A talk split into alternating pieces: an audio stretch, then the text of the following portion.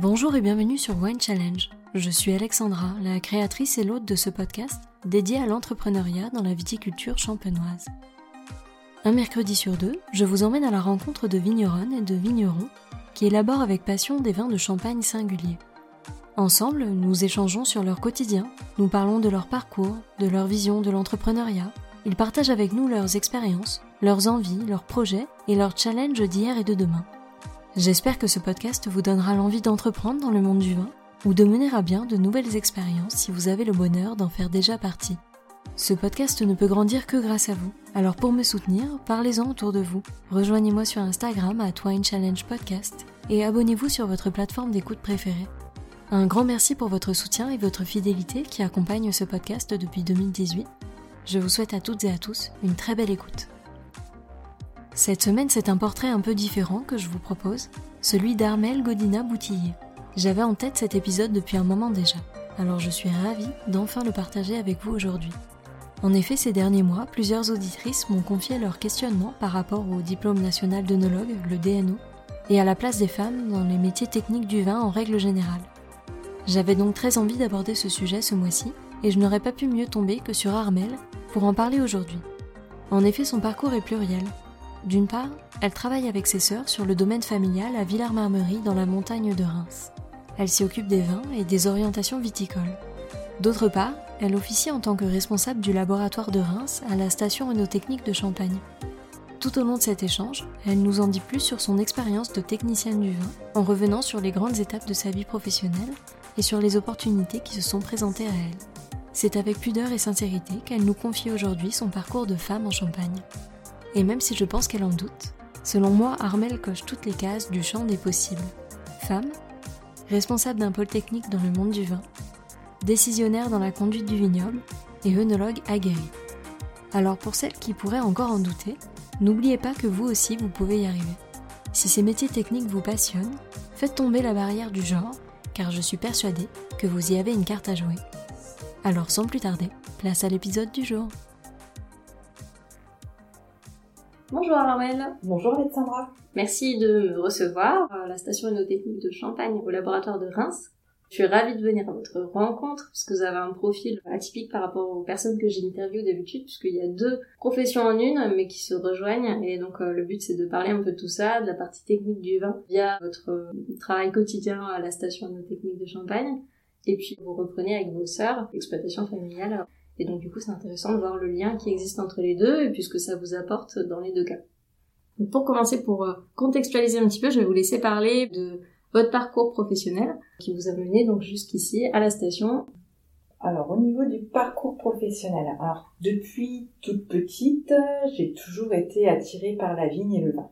C'est-à-dire qu'à partir du moment où c'était mercredi ou samedi, je suivais mon père à la trace aux vignes et pour être sûr qu'il n'oublie pas, ou qu'il ait un travail à faire à la cave et pour être sûr qu'il n'oublie pas. Donc j'ai toujours été attachée à, l'exploitation. Ce qui fait qu'au niveau de mes études, j'ai fait directement un bac de technicien agricole, BTA à l'époque, qui s'est suivi par un BTS, donc tout ça au lycée viticole d'Avise. Ce fut pas sans mal au départ d'arriver à accéder au BTA puisque j'étais une fille. Donc déjà c'était un premier point euh, négatif pour rentrer au lycée. Et en plus euh, j'avais des, des, assez bonnes notes au niveau du parcours général, ce qui fait que les professeurs ne voulaient pas accepter euh, mon choix d'orientation. Donc mes parents ont bataillé puisqu'ils soutenaient tout à fait mon projet. Et on a réussi à intégrer à vide. Et à l'époque, on était à peu près 4 à 5 filles au grand maximum sur des classes de 30 élèves. Par contre, au niveau du lycée, euh, les filles étaient tout à fait intégrées, ça n'a jamais posé de soucis. Il n'y avait pas ce côté euh, misogyne qu'on aurait pu attendre. Euh, très bonne ambiance et pas de différence entre les garçons et les filles au niveau des professeurs. Donc, ce qui m'a permis de, de, consolider mon choix et de continuer en BTS. Et ensuite, je me suis posé la question à savoir est-ce que je revenais sur l'exploitation, est-ce que je poursuivais? Parce que j'étais vraiment intéressée et je souhaitais rentrer encore un peu plus au niveau de la vinification, à approfondir mes connaissances. Et comme mes parents étaient jeunes et euh, n'avaient pas forcément besoin de moi sur l'exploitation, ils m'ont poussé à poursuivre et faire un DNO, diplôme national d'œnologie, que j'ai fait à Reims Je suis toujours restée assez champenoise dans ma formation à Vise puis Reims. Et donc, je suis rentrée en DNO en 92. Alors à l'époque, c'était deux années à la fac de sciences de Reims. Et euh, pour le DNO, est-ce que c'était la même chose par rapport à l'ambiance fille-garçon Est-ce que ça a été compliqué de rentrer dans une promo de Noël? Vraiment, euh, non. Le choix euh, et la proportion n'étaient pas liés à vouloir sélectionner plus de garçons que de filles. C'était proportionnel aux, personnes qui se présentaient. C'était plus aux, aux filles d'aller en avant, de se présenter, mais ça n'a jamais posé de soucis. Et une fois arrivé sur le marché du travail, est-ce que vous vous êtes senti euh, parfois un peu défavorisé par le fait d'être une femme par rapport à des candidats hommes qui étaient sur un même poste? Alors sur un même poste, au niveau euh, professionnel, on va dire que une femme avec un DNO, elle était plutôt cantonnée au laboratoire. Au départ, ça a été mon premier poste. À la suite de mon DNO, le Champagne-Bollinger recrutait des femmes pour euh, être responsables du laboratoire le temps de la campagne des vendanges. Je pense que si c'était un major de promotion masculin, le poste aurait été proposé à la deuxième ou la troisième enfin, personne féminine. Et pourquoi des femmes en particulier, à votre avis? Les femmes pour le laboratoire, je pense qu'on est un peu plus consciencieuses. Et il faut être assez méticuleux au niveau du laboratoire, être assez euh, précieux dans la manipulation des objets, des automates. Et ce qui fait qu'au départ, et toujours maintenant, on voit quand même au niveau des techniciens de laboratoire un peu plus de personnel féminin.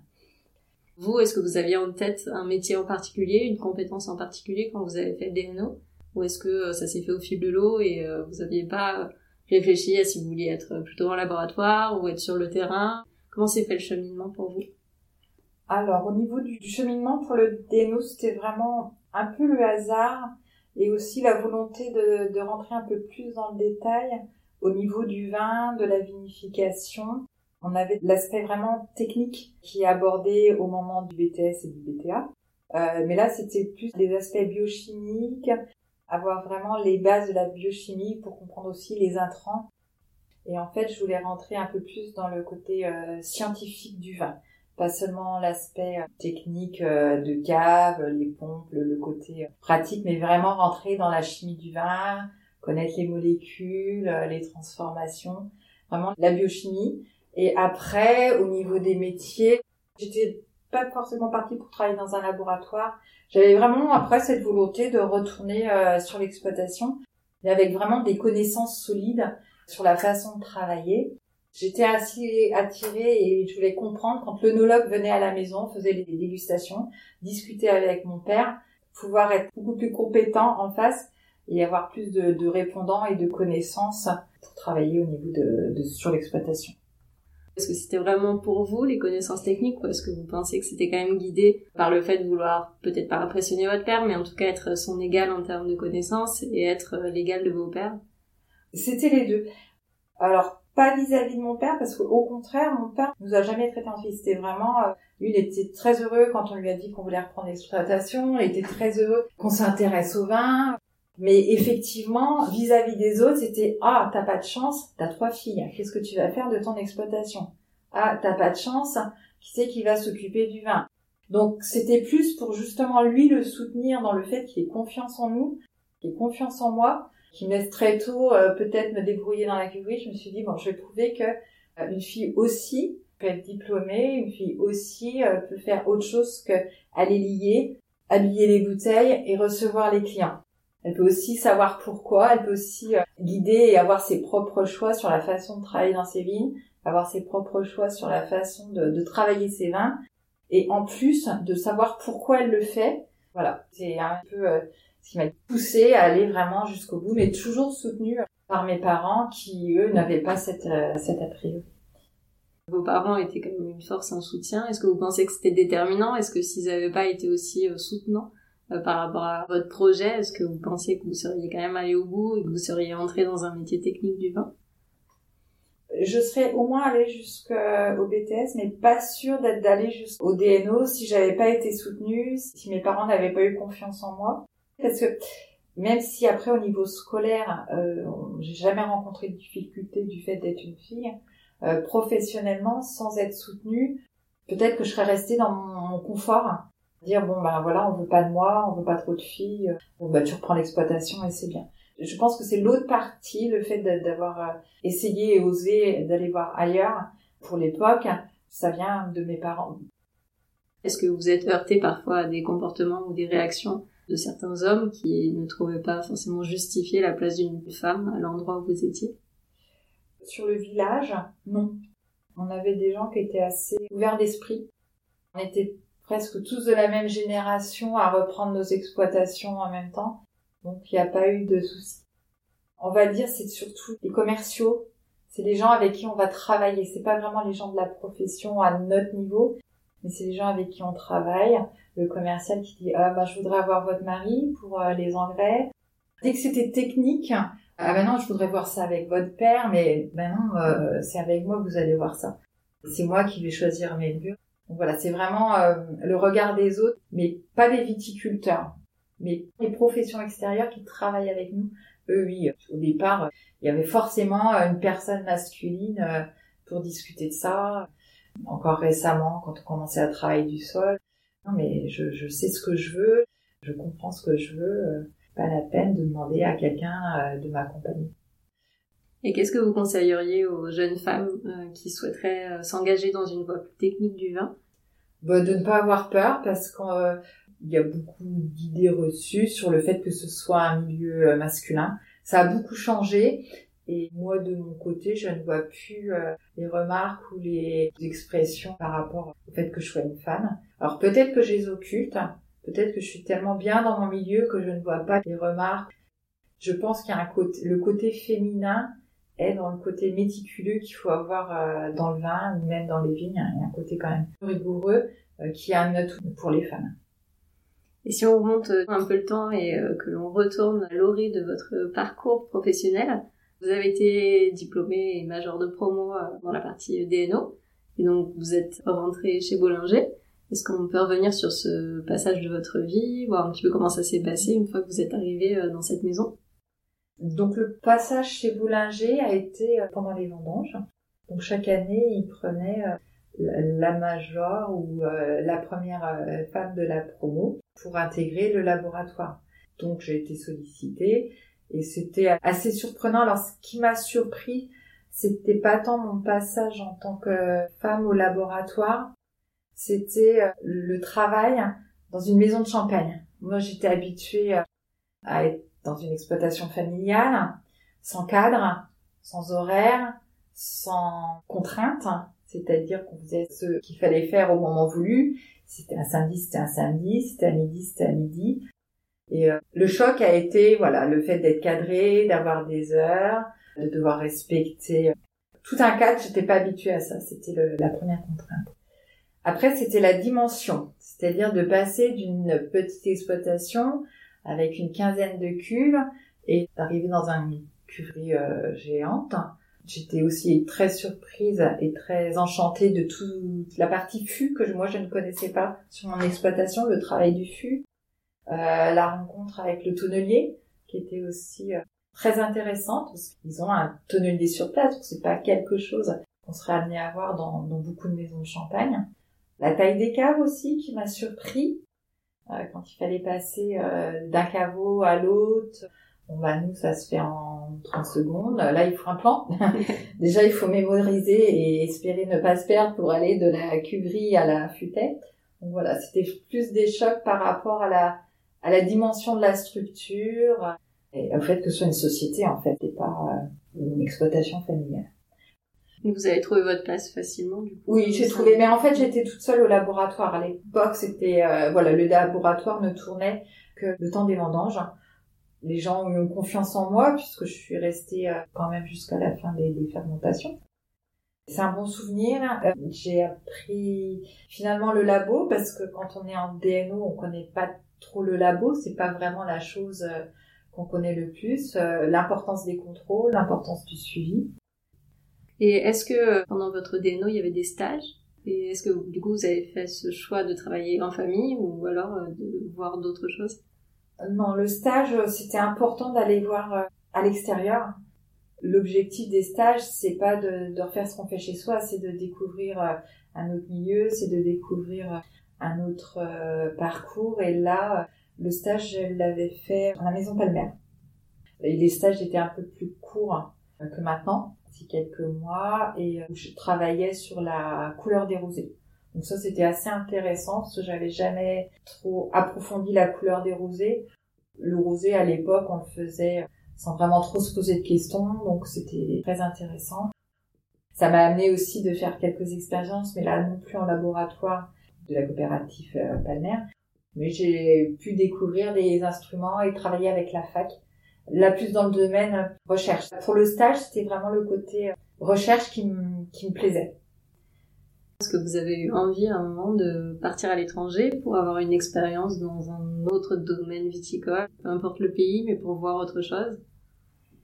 Ça m'a effleuré. J'ai pas passé le cap parce que déjà je maîtrisais très très mal les langues étrangères. Et puis en fait, ça, tout s'est toujours enchaîné, c'est-à-dire que d'un contrat à l'autre, euh, j'ai jamais eu de temps de pause, de temps de carence. Aussitôt euh, la fin du contrat avec Bollinger, j'avais déjà quelque chose en vue avec un travail pour magistère où là c'était de l'accompagnement euh, de viticulteurs au niveau des, vignes. Donc on faisait un suivi au niveau de leurs parcelles pour vérifier la présence de maladies ou de nuisibles. Dans l'objectif de faire du conseil, tourner vers la viticulture durable. C'est le début de la viticulture durable. Là, c'était un autre aspect qui n'était pas abordé en DNO du tout. Là, c'était vraiment la partie BTS qui ressortait le travail chez Magister n'était pas fini, qu'il y avait déjà ce poste qui se profilait à la station. Donc, j'ai pas eu l'opportunité ou de temps mort. Ça se faisait aussi un petit peu moins à, l'époque. C'était pas quelque chose qui était courant de partir à l'étranger. Ça arrivait quelques années plus tard. C'est un regret de ne pas être allé voir d'autres façons de travailler. Et si on revient aujourd'hui, à côté station, quel est votre quotidien? Qu'est-ce qui donne du rythme à vos journées? Alors, côté station, je suis rentrée en 95 à l'ouverture de l'agence. On m'a fait confiance puisque j'ai été, alors pas responsable de l'agence en tant que hiérarchie, mais un peu le, le couteau suisse. J'avais le côté œnologue hein, pour pouvoir euh, répondre aux questions des clients. J'avais le côté euh, laboratoire. Je m'occupais du laboratoire et euh, je me rappelle de la première année qui était assez frustrante puisqu'on avait très très peu de clients vu qu'on démarrait. on a fait traiter 500 échantillons, donc très peu de, contacts et de relations. Et au bout de 25 ans, on a été rejoint par euh, deux œnologues conseils. Au niveau du laboratoire, on a été rejoint par deux techniciennes d'analyse. Et on est passé donc de 500 échantillons à traiter la première année à 30 000 échantillons en moyenne par année. Et mon quotidien, c'est vraiment la station de Cormontreuil. Pour moi, c'est ma deuxième exploitation en fait. On a démarré avec euh, Monsieur Leboeuf et Monsieur Leroux. C'est Monsieur Leboeuf qui m'a recruté et qui m'a fait confiance. N'avait pas d'a priori avoir une fille pour gérer le démarrage d'un projet euh, qui au final a été payant. Et au niveau du, de mon travail, bah, je m'occupe de la gestion, on va dire, euh, logistique de l'agence. Je suis responsable du laboratoire, je reçois les clients, euh, j'ai beaucoup de contact avec les clients en vis-à-vis, c'est pas juste du laboratoire, juste de la de la vente de, de petits matériels ou juste voilà. J'ai la possibilité d'avoir euh, toutes euh, les facettes du travail de, de l'entreprise et ça me permet aussi de, de me maintenir en alerte, d'avoir une formation continue sur la partie œnologique et qui complète bien en fait, ce que je fais sur l'exploitation. Je crois que plus j'en fais, plus je suis contente, plus je suis en, en saturation de travail et plus je me sens vivre. Je crois que je sais plus faire une seule chose à la fois et c'est mon adrénaline. Le travail est mon adrénaline. Et donc aujourd'hui, on vous sent donc euh, complètement intrapreneur dans ce projet de la station que vous avez suivi du début, même si c'est pas votre euh, société. Mm-hmm. Et vous avez aussi la casquette d'entrepreneur euh, côté exploitation familiale. Quelle est pour vous la définition de l'entrepreneuriat aujourd'hui? Alors, un entrepreneur, en fait, il doit savoir tout faire. Il doit à la fois être très bon technicien, très bon commercial, très bon comptable, et il doit être très bon manager si en plus il a des salariés à. C'est une facette complète hein, qui demande beaucoup d'engagement, qui est très satisfaisante par le fait de maîtriser le process de A à Z, de la plantation de la vigne jusqu'à la vente de la bouteille et quelquefois même partager des moments de convivialité avec nos clients. C'est vraiment quelque chose de satisfaisant mais qui est très chronophage puisqu'il faut aussi être disponible euh, tout le temps. C'est une application euh, complète, c'est voilà, c'est un mode de vie, c'est pas un travail. L'entrepreneuriat, c'est pas un travail, c'est une c'est une passion et c'est notre vie. Et vous parlez de, de management, comment ça s'est passé pour vous côté station, le travail en équipe et le fait de devoir gérer aussi une équipe après au fur et à mesure? Est-ce que c'était quelque chose de simple pour vous Au contraire, ça vous a demandé euh, quelques efforts hein, sur vous-même? Le management n'est pas la partie la plus facile, dans le sens où on a, par contre, on n'est pas du tout formé pour être manager. C'est plus euh, un état, voilà, qui s'est fait au fur et à mesure. L'équipe a grossi, les gens sont venus travailler et la particularité qui rend aussi la difficulté sur l'agence, c'est qu'on est plus une famille qu'une équipe de, salariés. On se connaît tous depuis les débuts. En fait, c'est pas finalement du management, c'est plus euh, comment on peut gérer une famille en fait. Et justement sur euh, l'aspect exploitation familiale, comment est-ce qu'on arrive à gérer le travail en famille? Est-ce qu'on arrive à trouver facilement sa place ou est-ce que c'est compliqué? On a de la chance sur notre exploitation, donc on a repris derrière nos parents. On est trois sœurs.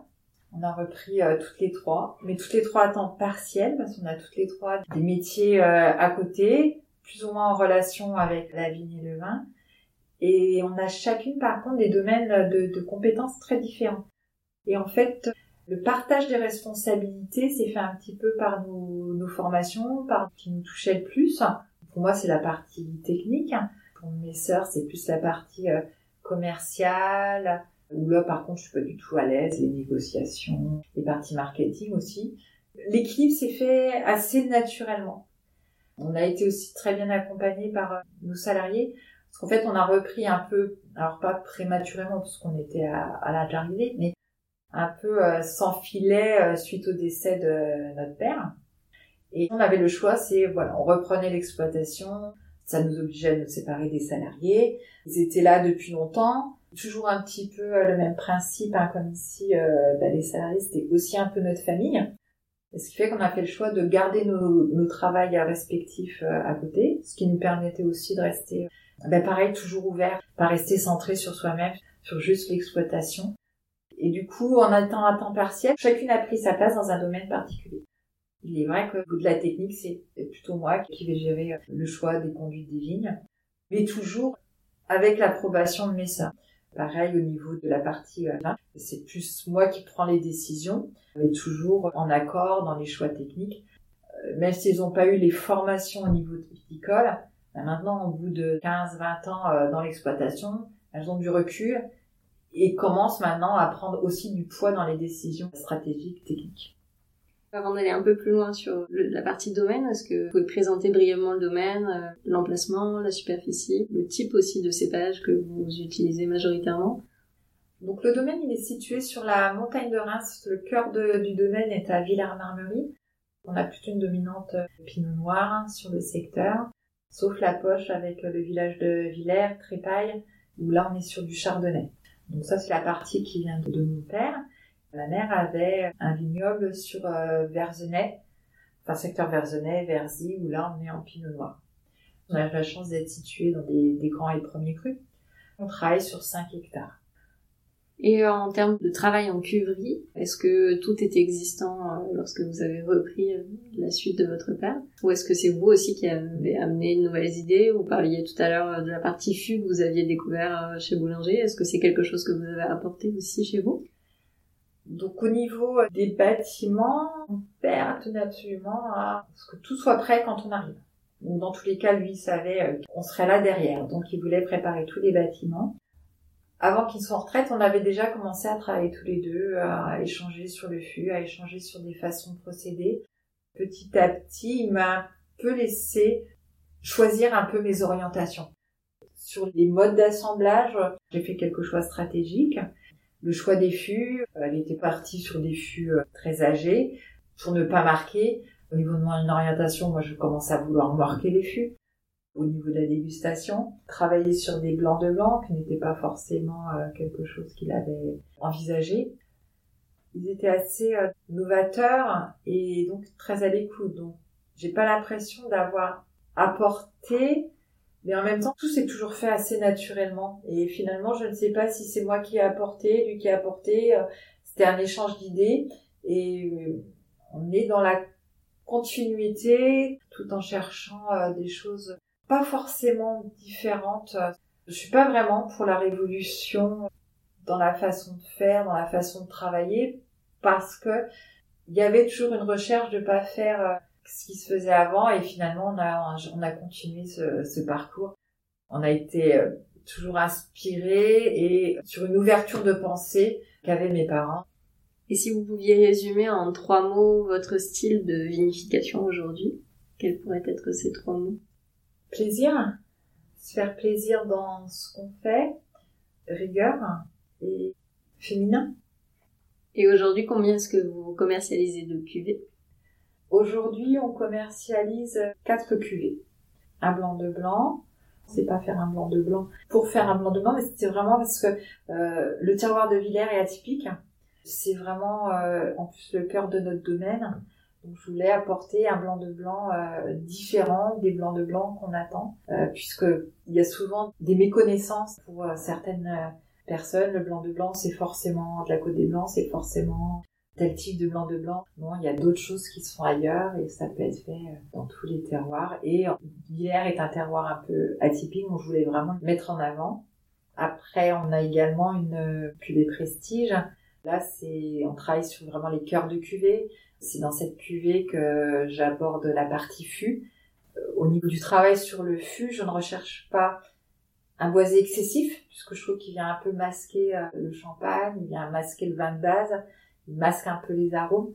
Et par contre, au niveau du vieillissement sur le travail sur les vins de réserve, ça permet d'avoir des vins un peu plus construits, plus de longueur, qui auront une aptitude aussi à mieux vieillir parce qu'on a cette oxydation, euh, cet échange avec euh, l'air et le bois qui permet au vin d'être un peu plus euh, résistant, on va dire. L'objectif est toujours de garder, de garder toujours cette trame, cet esprit maison, que quelqu'un qui déguste un prestige une année, ben, l'année d'après il retrouve la même trame. Et cette trame, elle est faite justement dans ces vins de réserve qui sont conservés en fût d'une année sur l'autre. On a également ensuite un tradition Là, c'est vraiment le champagne. Alors, classique n'est pas le terme, mais de ce qu'on attend d'un champagne quand on, souhaite le, servir à l'apéritif, quand on souhaite euh, le présenter à des amis. Le champagne ne doit pas être quelque chose que on doit réfléchir quand on déguste le champagne. Ça doit être aussi quelque chose qu'on apprécie pour son côté festif, pour son côté fraîcheur. On cherche quelquefois trop au niveau du vin des choses un peu cérébrales. Quelquefois, il faut savoir euh, revenir aux sources et savoir pourquoi on fait. On fait aussi du champagne pour que les gens se fassent plaisir. C'est la finalité de notre travail, c'est de faire plaisir aux gens. Et donc une cuvée, les millésimes, les fameux millésimes qu'on fait. Alors pas forcément, euh, on va dire les meilleures années, mais les années atypiques, ça pourrait être une année où euh, on aura mangé très très tardivement. On veut voir un peu le potentiel, on veut voir ce que ça donne, quelle est la caractéristique de l'année. C'est aussi des vins euh, qui sont très intéressant et aussi à garder en vinothèque. Le côté pur euh, de l'année, le côté atypique, le côté justement, là par contre on ne recherche plus du tout la trame, on ne recherche pas la maison, on veut vraiment mettre en avant le millésime. Et quelles sont vos sources d'inspiration en règle générale? Et est-ce que vous avez une femme qui vous a particulièrement euh, marqué dans son parcours et qui vous a inspiré dans le vôtre? Finalement, quand on regarde toutes les enseignes champenoises, il y a toujours une veuve caché quelque part qui a marqué son histoire. Donc finalement, le champagne a toujours été très féminin. C'est quelque chose qu'on occulte, mais les plus grandes maisons de champagne, au départ, c'était euh, géré par la main d'une femme. Elles m'ont un peu toutes euh, guidée. Et ma mère aussi, parce que voilà, elle était aussi dans le milieu, même si elle n'avait pas forcément un côté euh, technique, mais elle était là au niveau des vignes, elle était là au niveau des clients, elle était là en manager sur la partie comptable, voilà. Et les sources d'inspiration, beaucoup mon père parce que il avait un esprit ouvert, il était euh, curieux, il aurait pu être un très bon monologue. C'est quelqu'un qui était très aguerri sur le vin. Oui, c'était un modèle. Et quel est votre plus beau souvenir de dégustation, que ce soit sur un vin français ou étranger, un vin de champagne ou d'ailleurs? Je suis beaucoup plus attirée par les vins blancs en général. Les souvenirs de dégustation sont toujours associés à des, bons moments, mais oui, un condrieux. J'ai été assez surprise de l'émotion que ça avait pu procurer. Et au niveau des champagnes, j'aime bien beaucoup de choses parce qu'avec mon mari, on aime beaucoup euh, déguster euh, les grandes maisons. Euh, un mouille de Cramant qui m'avait surpris par son intensité, sa longueur. Bollinger, forcément, le garder, c'était des belles dégustations. Chez les viticulteurs aussi, on a toujours des, belles surprises. On aime beaucoup se comparer entre nous. C'est assez difficile de résumer un seul ou à quelques souvenirs. Et pour conclure, j'ai l'habitude de laisser le mot de la fin à mes invités. Quel pourrait être le mot qui résume le mieux votre état d'esprit du moment? Pensez toujours à se remettre en question, à ne pas s'arrêter sur de l'acquis et ne pas hésiter à être curieux, à aller voir ce qui se fait ailleurs, puis rester toujours positif. Merci beaucoup pour euh, cet euh, entretien. J'étais ravie de venir à votre rencontre. Merci à vous. À bientôt. À bientôt. Merci à toutes et à tous d'avoir écouté cet épisode. J'espère vraiment qu'il vous a plu et qu'il vous a donné envie d'en savoir plus sur l'invité du jour. Vous pouvez retrouver dès maintenant toutes les références et les informations sur cet épisode sur le site wine-challenge.com, mais également sur le compte Instagram du podcast at winechallengepodcast. Je vous donne rendez-vous dans 15 jours pour découvrir une nouvelle conversation. D'ici là, je compte sur vous pour partager vos épisodes préférés auprès de tous les amoureux du vin. Merci à toutes et à tous et à très vite.